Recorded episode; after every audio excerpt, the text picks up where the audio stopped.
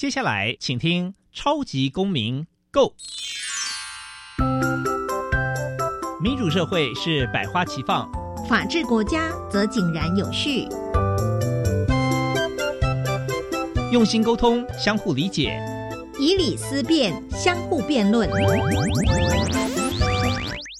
欢迎收听《超级公民 Go》。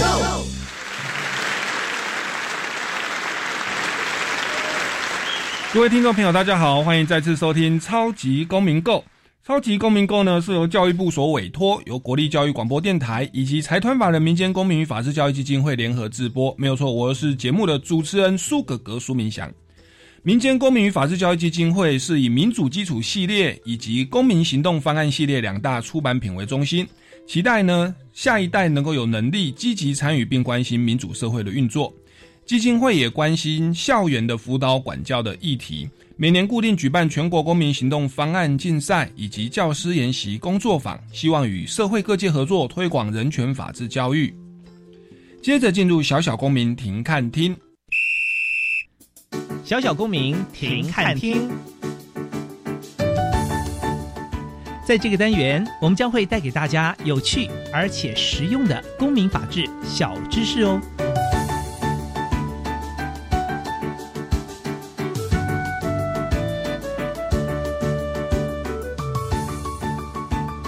民主基础系列丛书各学龄阶段均包含权威、隐私、责任与正义等四个核心主题。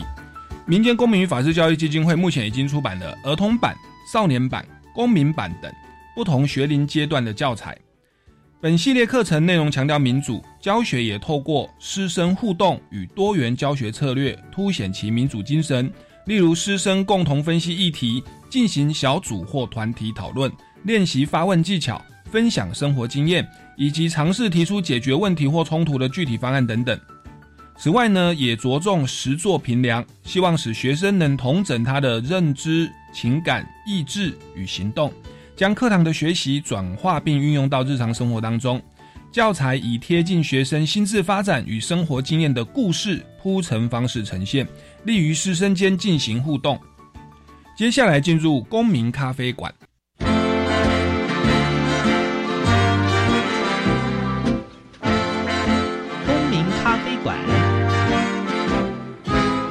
倒杯咖啡，跟我们一起在公民咖啡馆分享近期最具代表性的公民时事。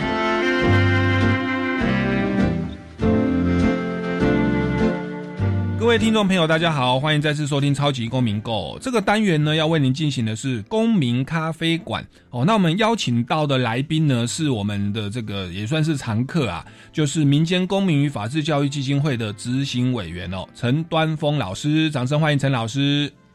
各位听众，大家午安！哎，很高兴又再度在空中见面。是陈老师哦，他担任这个老师担任了很长的时间哦，然后现在退休。他说这样子更有心力来推广台湾的人权法治教育哦。那我还是因为我们听众朋友哦，可能有的也是第一次来听到陈老师哈来的的的这个节目。那其实陈老师之前来过节目上很多次了，然后也谈过有关于这个民主基础系列教材哦的四个主题哦。那以前谈过两个主题的哦。那我们这个今天这一集哦，以及我们接下来的这个哈的集数哈，也会再来。请问一下陈老师，那我们还是好奇哦，还是请这个陈老师跟我们听众朋友稍微这个说明一下或解释一下，为什么您这个退休之后没有游山玩水哦？这个 这个环游世界对不对？或或者在家里陪家人哦？诶，为什么要投注于法治教育，而且呢，大力的推动这个所谓的民主基础系列教材哦？是什么样的原因呢？好，呃，其实这一套教材是我在民国九十三年的时候接触，嗯，如上一次来电台的时候，我提到说，哎，当我看到这套教材的时候，就非常的喜欢，因为我本身是学教育跟学法律的，然后看到这一套民主基础系列丛书里面的思考工具，也就是它是一组的提问。它由浅到深，而且很有架构的很有逻辑性的一个铺陈问题提问来引导学生思考，所以它跟以前我们台湾的小资法说故事的法治教育教材比较不一样，就是说教材的设计是螺旋式的课程设计哦，它由浅到深，然后这套教材它是从儿童幼稚园，然后到高中。而且它的探讨的思考工具的问题是逐渐的加深加广，所以我就非常喜欢这套教材，而而且可以发现说这套教材里面它的提问也蕴含着法律的一些元素，所以跟以前的小知法说故事的教材是不大一样，它是以。培养未来公民所具备的法律价值，还有思辨能力为基础的相关知识为主轴。当然，他也强调守法还有法律的尝试哦，但是着重的就是后面的那个部分哦。嗯嗯。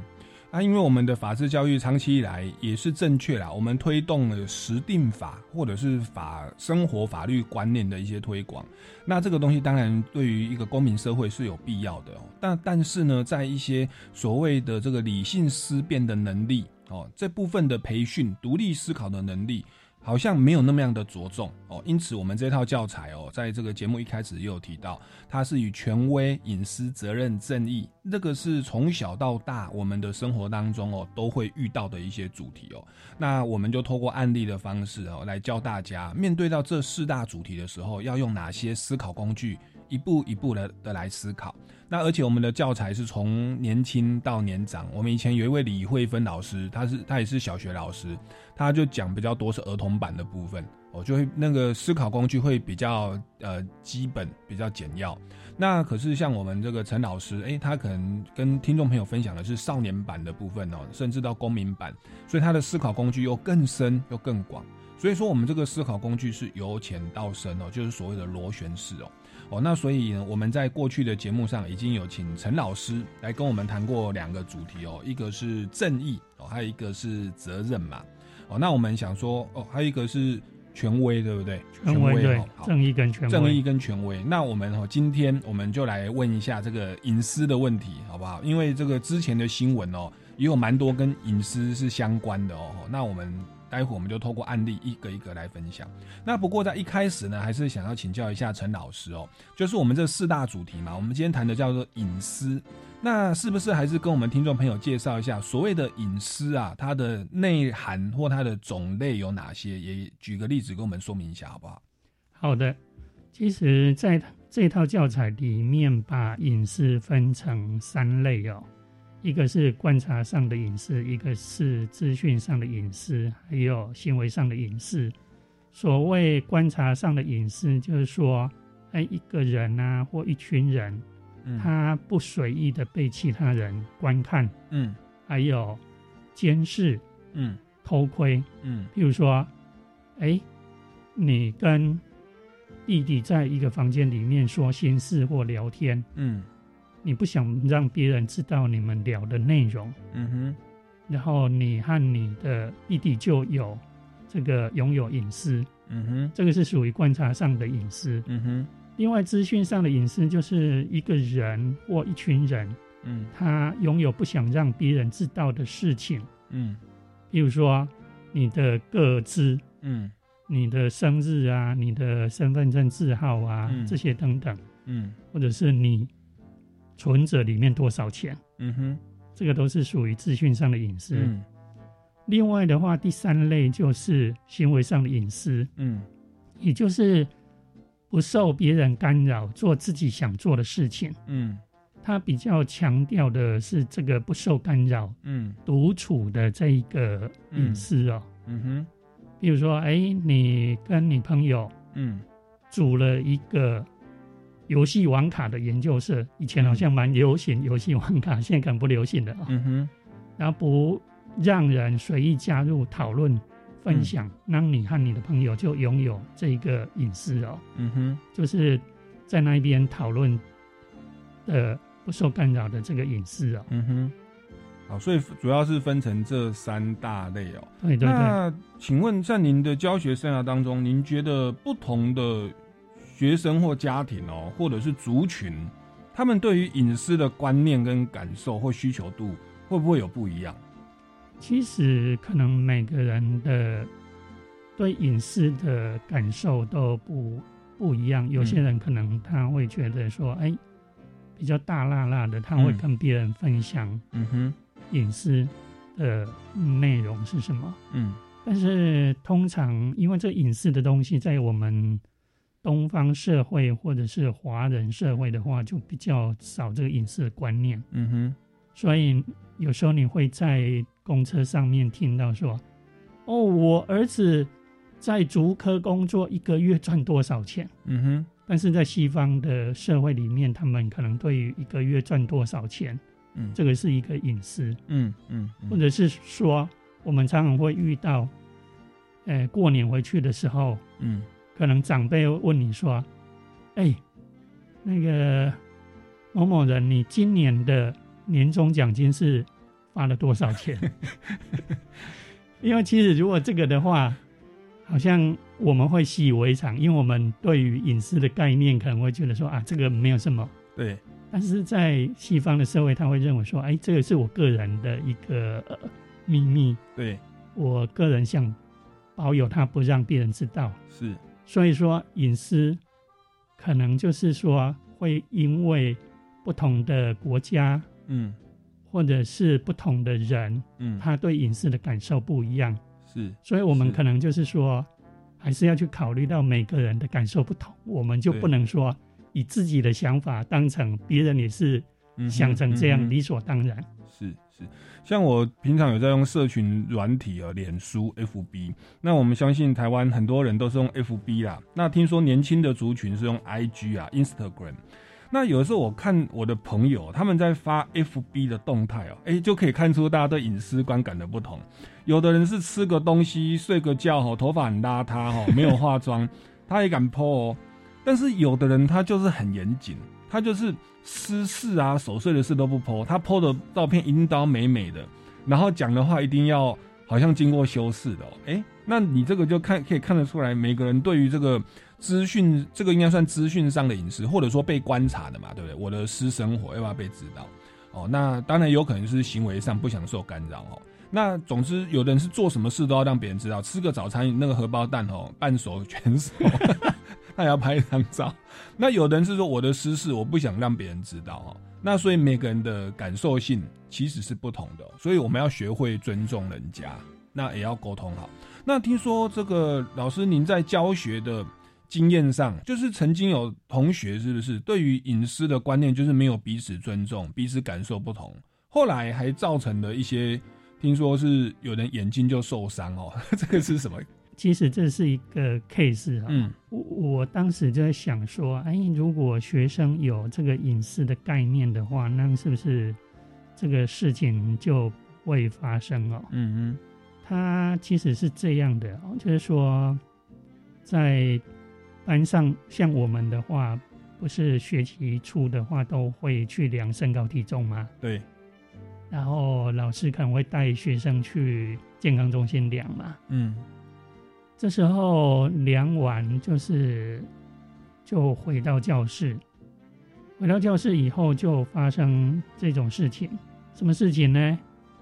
因为其中有一个小朋友，他我们把他称为阿忠好了，嗯哼，这个阿忠跟阿敏哦，嗯，然后阿敏就问阿忠说：“哎，阿忠。”你刚量身高体重哦，我们过了新的学年了，你的身高体重有没有呃长高了啊？那你变瘦还是变胖啊？嗯哼，这时候阿忠就据实以告，嗯哼，哦，告诉他多少。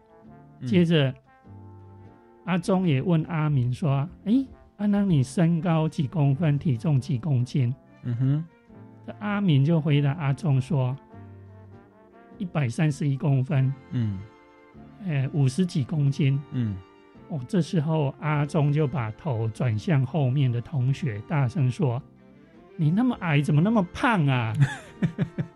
啊，这真人真事啊！这个是 有这件事情发生啊，不只是不叫阿忠阿敏，对，这个很像是小朋友会做的事。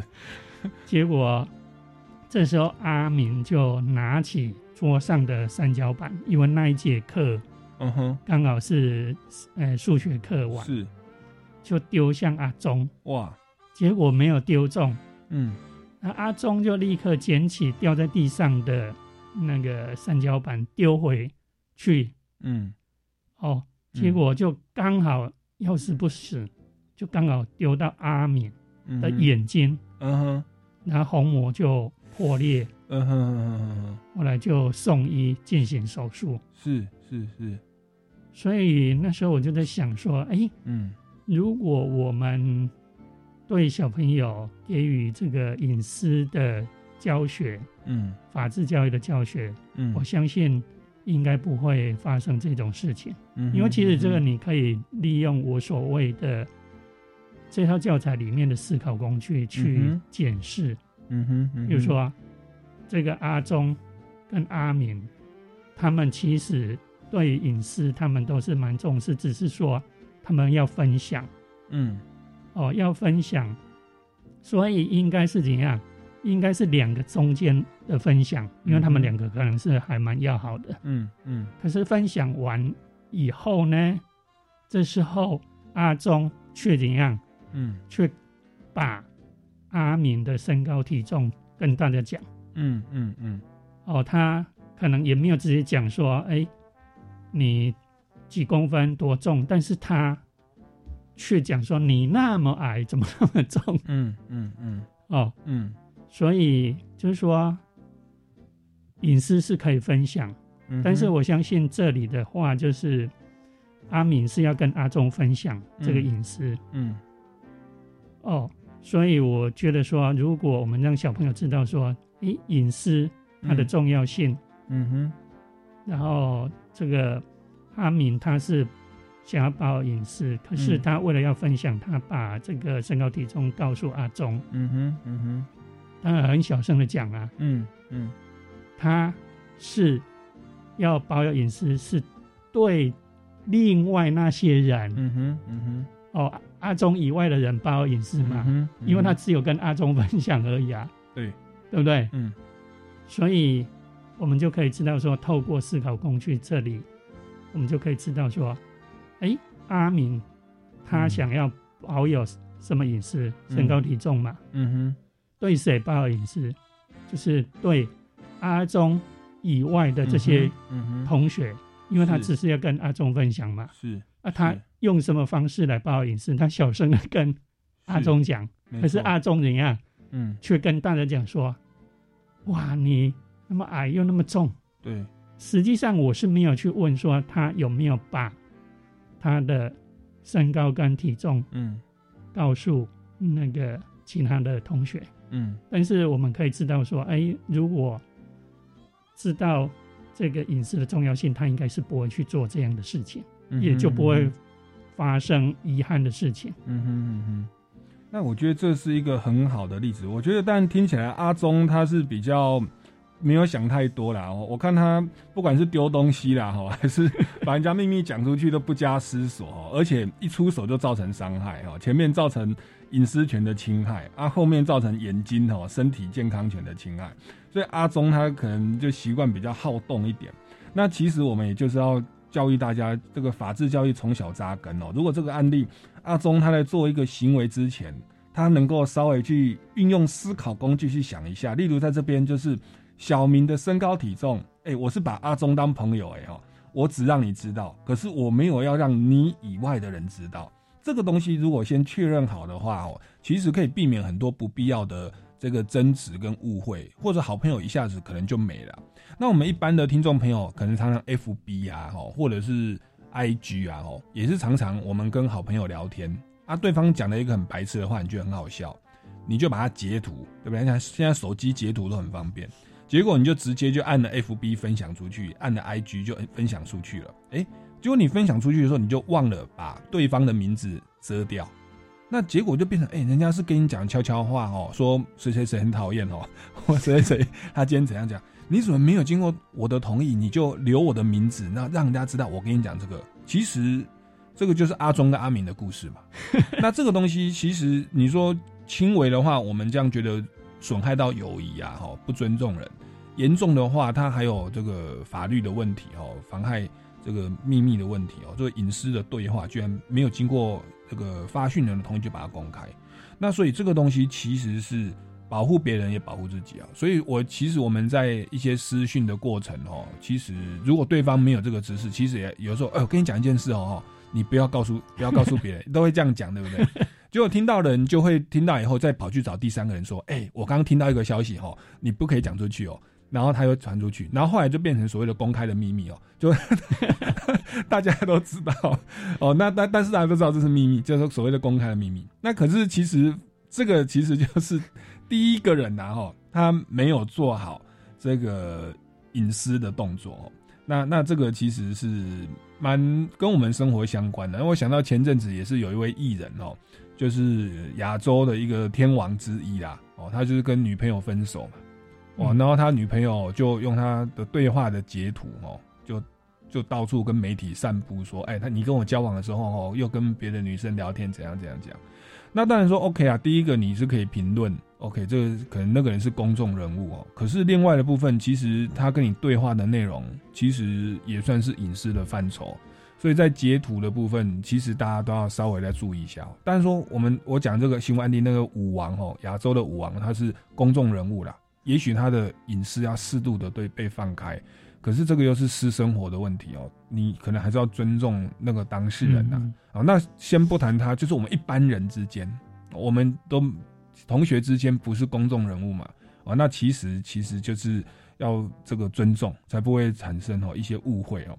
好，那这个是刚访问老师的这个有关隐私的概念。那跟我们聊到了思考工具，那这个相信还有很多的思考工具，让可以让我们更周延的来思考隐私的问题哦。我们先进一段音乐哦，待会再来请教一下陈老师。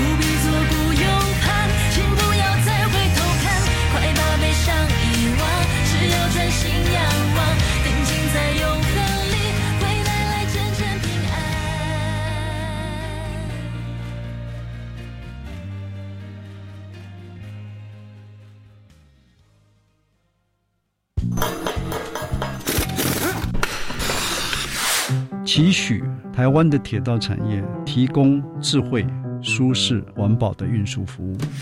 非常期待交通产业呢，能够让台湾成为一个创意交通服务的展现的平台。期待玩具产业能够发展科技、自然的学习。每周六早上十一点零五分，请跟着季节专家学者一起进入产业大未来。干杯！来，干杯！喝完回家了。爸爸天天喝酒打牌，妈妈负气离家，我还有年幼的弟妹要照顾，我不知道该怎么办。如果你有家庭、亲子沟通或自我调试等问题，欢迎打电话给家庭教育咨询专线四一二八一八五，让专业职工协助您找出更多处理的方法。以上广告，教育部提供。一百零九年度保护智慧财产权服务团法令说明会活动热情开跑，提供免费宣导讲座，让您了解关于智慧权的正确观念。欢迎工商企业、政府机关、国营事业及各级学校报名申请，详情请电洽零二二三六六零八一二转一二七。以上广告由经济部智慧财产局提供。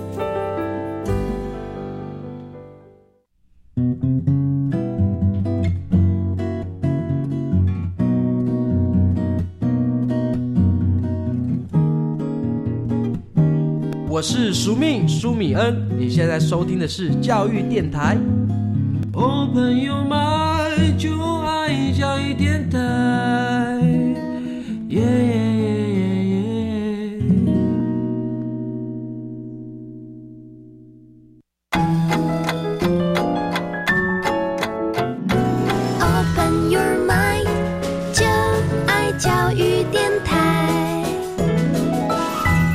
听众朋友，大家好，欢迎回来《超级公民购》这个单元呢，是公民咖啡馆持续为您访问到的是民间公民与法治教育基金会的执行委员陈端峰老师。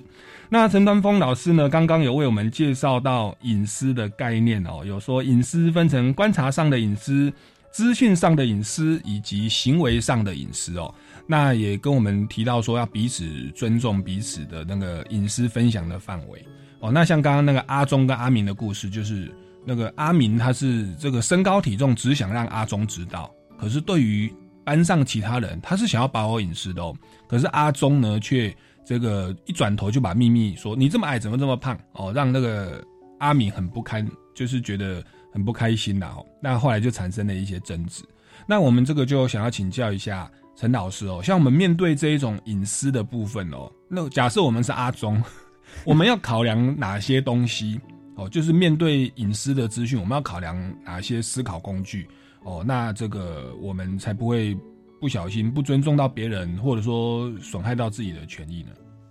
好的，这里讲到就是阿忠跟阿明的话，这里其实我们就是着眼点就是放在阿明的身上好了。嗯哼。像这里的话，如果我们刚刚有稍微带到思考工具嘛，嗯，其实思考工具的话，在这套教材里面，它是慢慢慢慢的堆叠上去，嗯，比如说 A 刚我们可能提到谁想要保有隐私，嗯哼，这里很明显的话就是阿敏要保有隐私，嗯哼，然后这个人想要保有隐私的事项是什么？嗯，就是他的身高跟体重是多少嘛，嗯哼，然后。这一个人阿明，他想要报隐私，是不想让谁知道。嗯，其实原先的话，他可能就是他都不让人家知道。嗯哼，但是阿忠可能就是他的妈吉还是他的邻座。嗯哼，所以他就跟他分享。嗯，可是他跟他分享，除了跟他分享之外的话，还是对其他阿忠以外的其他的同学是想要。保有隐私，嗯哼，所以他不想让阿忠以外的人知道，嗯，然后他是用什么方法来保有他的这个隐私呢？他小声的跟阿忠讲嘛，嗯，哦，这时候他可能会也可以用写的写给他，那都不会出声，对不对？嗯哼，但是他没有想到说，哎，阿忠会告诉大家，嗯哼，所以这个是，呃，就是。一组提问，一个思考工具。嗯，嗯，但是如果说我们去看的话，这套教材里面，它还会去探讨到隐私的利益跟代价。嗯哼，比如说，哎，隐私，我们刚刚不是有提到说，行为上的隐私、资讯上的隐私，嗯，观察上的隐私吗？嗯哼，好，我以行为上的隐私来讲好了。嗯，比如说现在弟弟小明，嗯，他在电脑上面创作，嗯哼，可是呢，姐姐经过的时候就问小明说：“哎，你在写故事跟画画吗？”嗯哼，小明就赶快把这一个电脑的荧幕关掉，嗯，因为他不想让他的姐姐知道，嗯，哦，因为他在旁边这样走动会干扰到他创作嘛，嗯哼嗯哼，所以他希望说。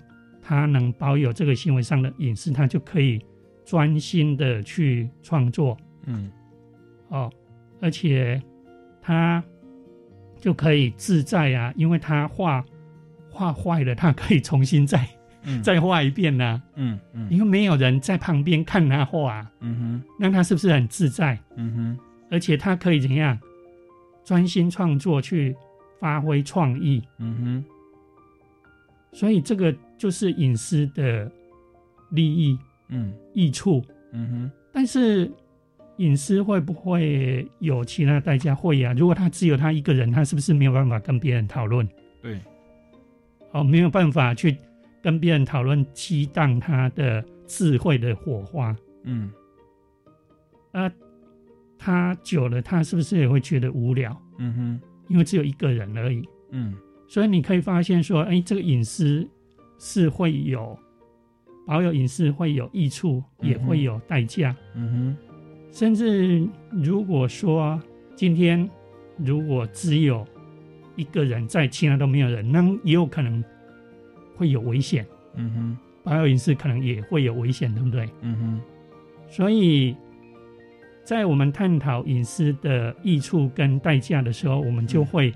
延续刚刚的那个思考工具，嗯，我们就会把它加进去，说，哎，谁想要保有隱私？嗯，这个人想要保有隱私的事项是什么？嗯，接下来的话，可能会在思考工具里面去探讨说，那这个情况下保有隱私会有哪些后果？嗯哼，然后让小朋友去思考，说后果哪些是属于益处，嗯，哪些是属于代价？嗯哼。这样的话，学生他就很清楚去罗列出来说：“哎，如果我要保有這隱私，我可能会有哪些優點、哪些缺点嘛？”嗯哼。那在保有隐私，我们会考量益处嘛，好处对自己的好处啊，以及要付出的代价。那我们要不要考虑到其他的价值观呢？因为有的时候隐私权的保障，是不是会跟其他的可能也是很正当的理由，就产生一些冲突呢？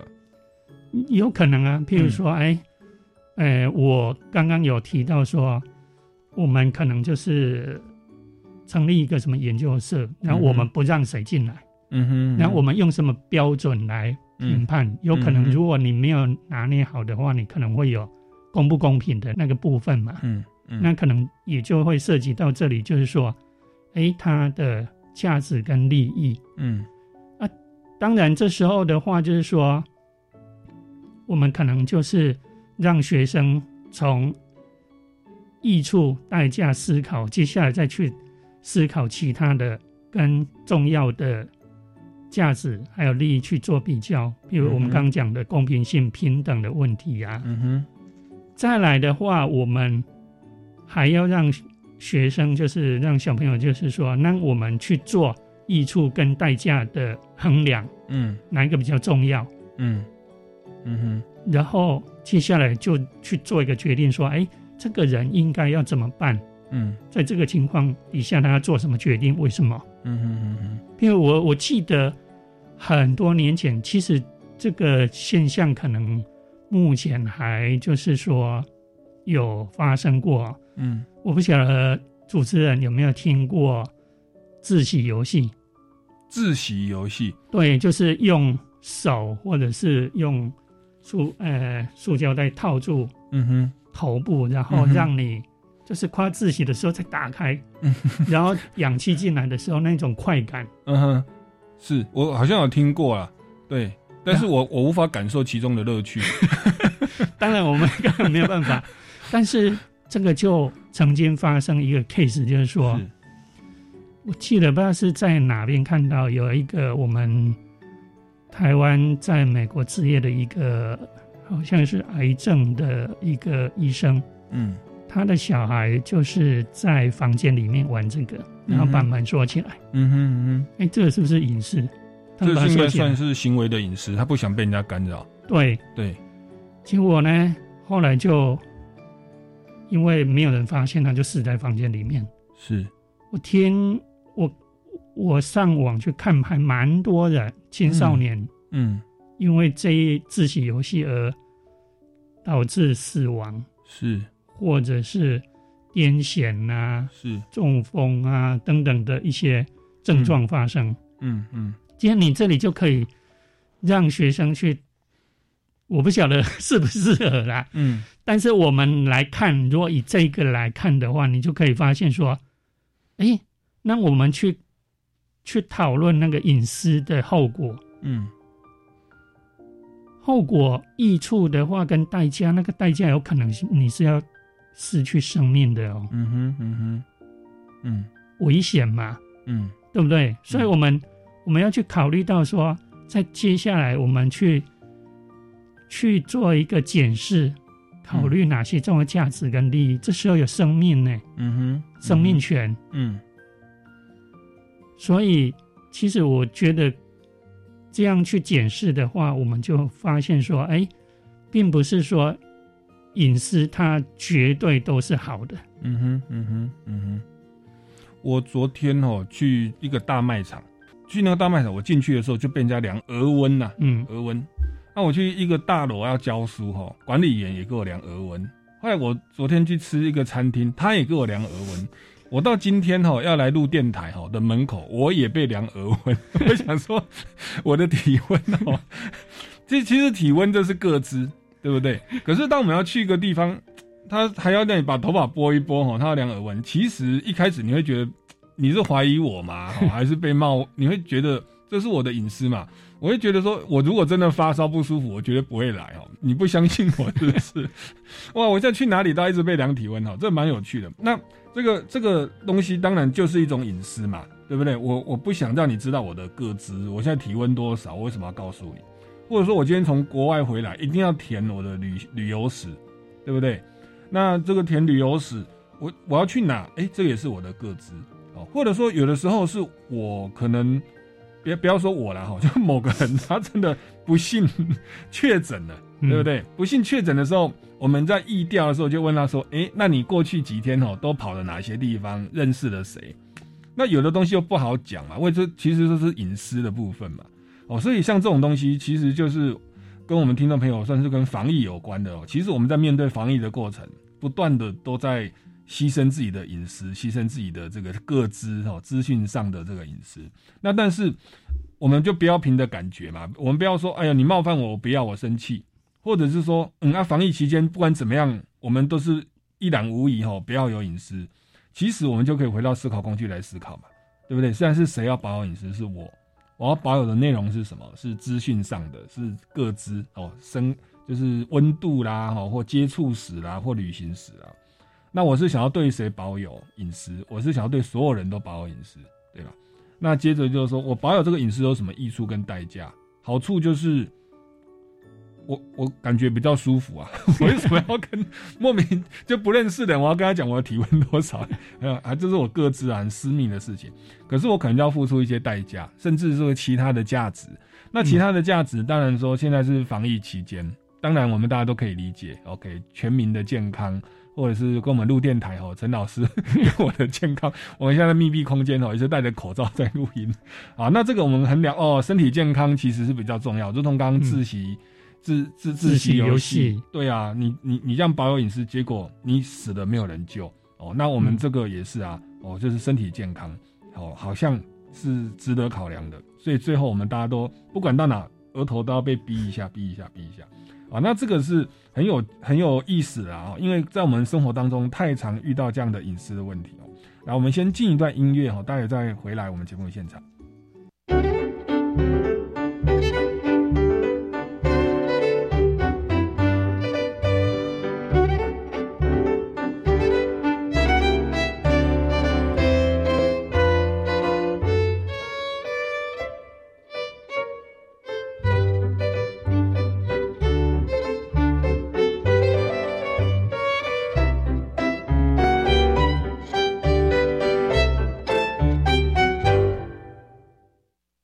各位听众朋友，大家好，欢迎回来《超级公民购》，为您进行的是公民咖啡馆的时间。那为您邀请到的呢，依旧是我们的陈端峰执行委员哦，以及这个老师。那他跟刚刚跟我们聊到这个隐私的相关的思考工具哦，那我就有说有提到这个案例，就是我现在跑到哪都要被量额温呐哈。那好在我还没有这个这个。这个疑似确诊哦，然后不用去讲我的旅行史，或者说我接触过哪些人。那这个部分，沈老师有没有什么要补充？这个也跟我们在面对隐私要考量的东西有关吗？好，这里其实就会涉及到隐私，它是不是会受到限制？它的范围是怎样？嗯，刚刚主持人所讲的没有错。当隐私的话碰到一个重大的公共利益的话，嗯，它可能要退缩。嗯哼。也就是说，隐私权不是一种绝对或者是不受限制的权利啊。嗯哼，我举个例子，除了刚刚主持人所讲的这一个新冠型的肺炎防治以外，嗯，我们每个人应该都有出过国嘛。嗯，出过国的话，我们的行李，我们。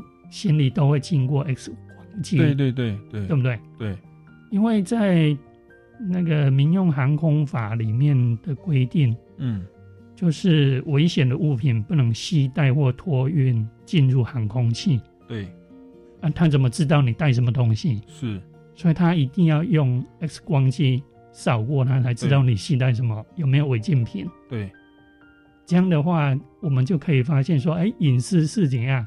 是有受到限制的啊，对，它不是无限上纲，说，哎，我，嗯，主张隐私，这个是我的隐私，对，所以隐私它是有一个范围，它会受到限制哦，嗯哼，所以我要补充的是这个部分哦，是是，就是隐私其实就是考量到，特别是公益的部分哦，或者是更大的利益或者更大的价值。其实要线索的，OK，所以我们自己在考量保有隐私的益处跟代价，可能比较偏个人嘛，对不对？那那可是我们还要考量到客观的一个大的环境跟价值哦。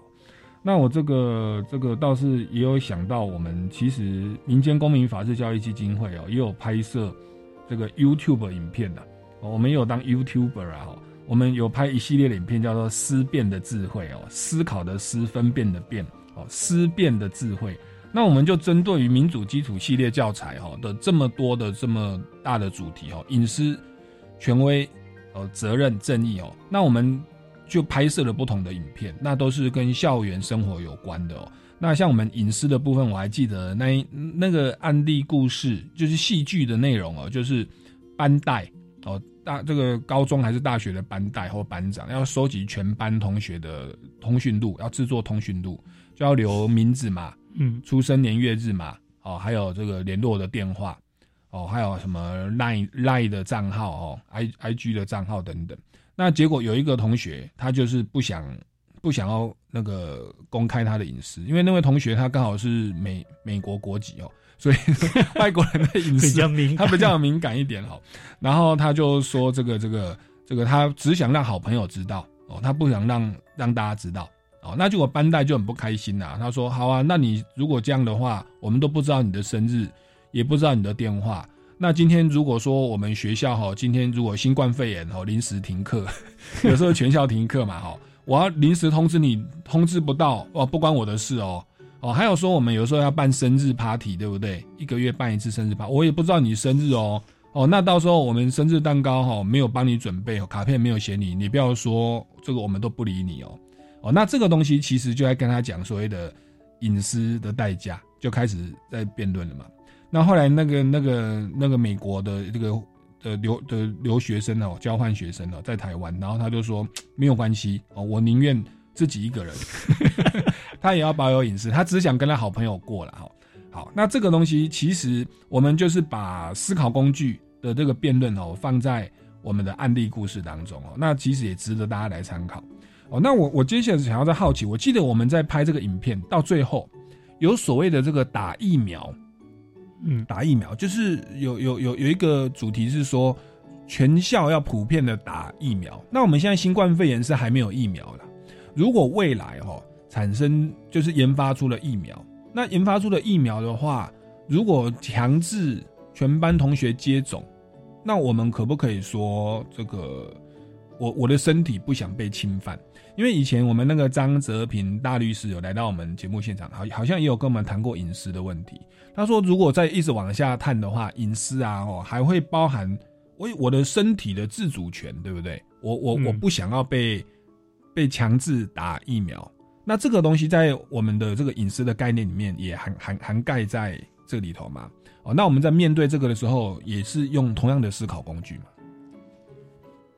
其实我。觉得像我之前的话，曾经去分享的时候，嗯，我就会比较偏向于疫苗的话，我会把它放在正义那一边去，会放在正义那边，是，就是放在分配正义那里。哦，是，因为你要刚刚有提到说身体自主权，对，那你就要去看说，哎，打疫苗它是在分配利益还是负担？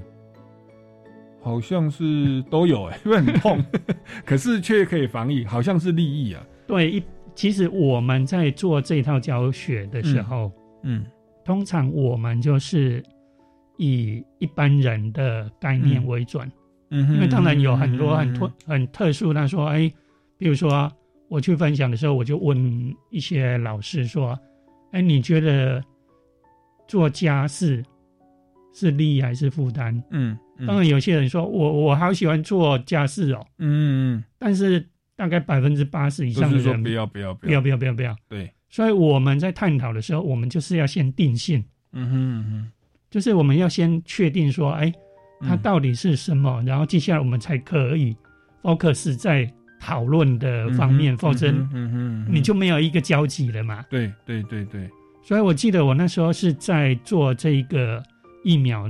的试打的时候，我是把它放在分配正义那里去探讨。哦，因为我发现哦，老师是放在正常人，但是我觉得这个就会有防疫的破口。是。为什么？因为老师他会接触到很多的学生，对，学生又会回去又是跟家人，对，所以那老师是不是要把他施打的顺序，嗯哼，提到前面？是。因为这个可能就会跟刚我们所讲的说，他是不是他的价值跟利益？除了我们我们在判断分配正义里面，不是会有一个能力、嗯哼需求、嗯功过赏罚吗？对对。但是我们就会去看那个需求，嗯因为它会涉及到蛮多学生，嗯，是否 因为老师没有打疫苗，嗯嗯，然后传给学生，对，所以在。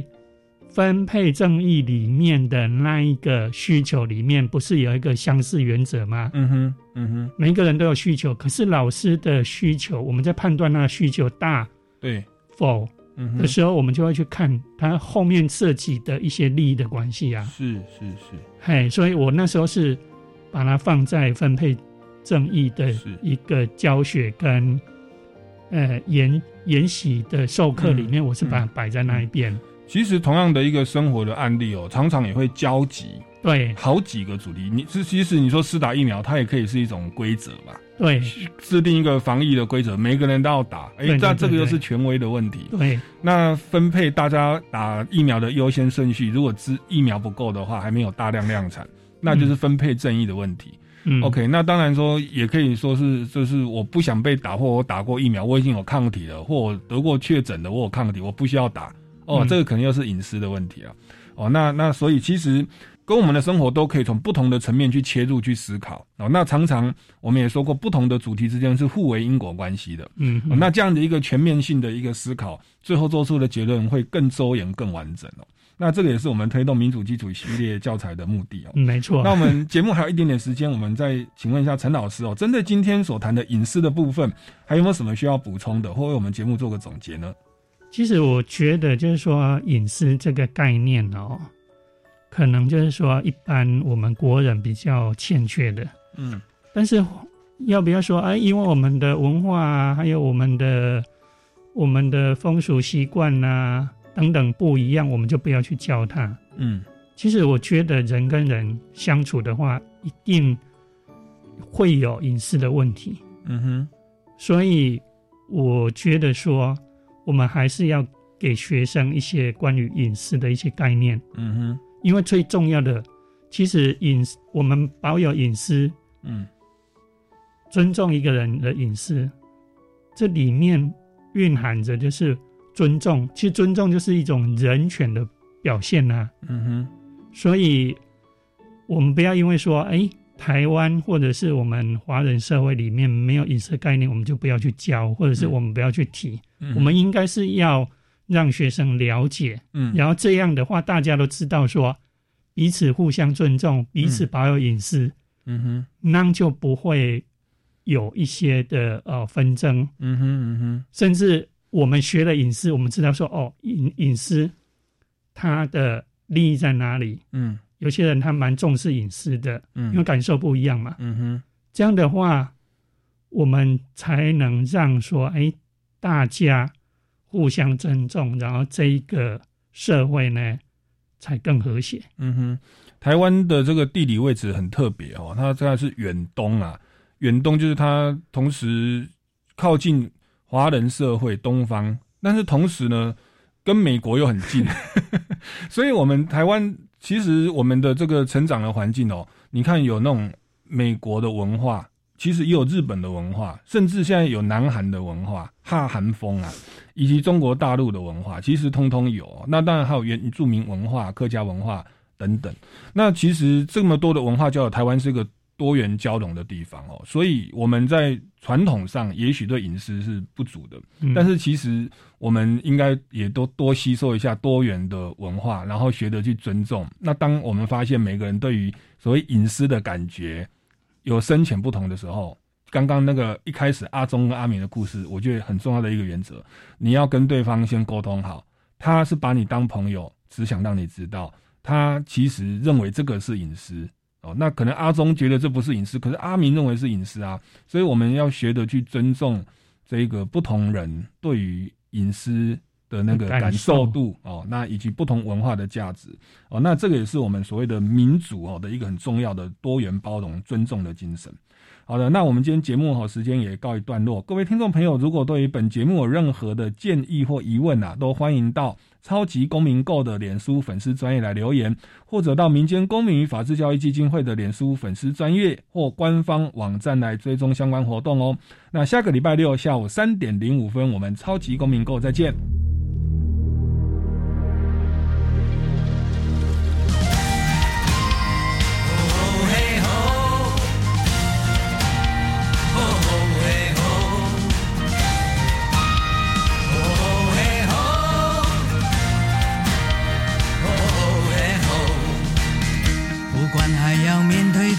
少的困难，不管还要迎向多少的风浪，我想让你了解，你从来不孤单。不管还有多少恐惧在扩散，不管还有多少不安在弥漫，我祈求你永远不会失去盼望。如此脆弱，像容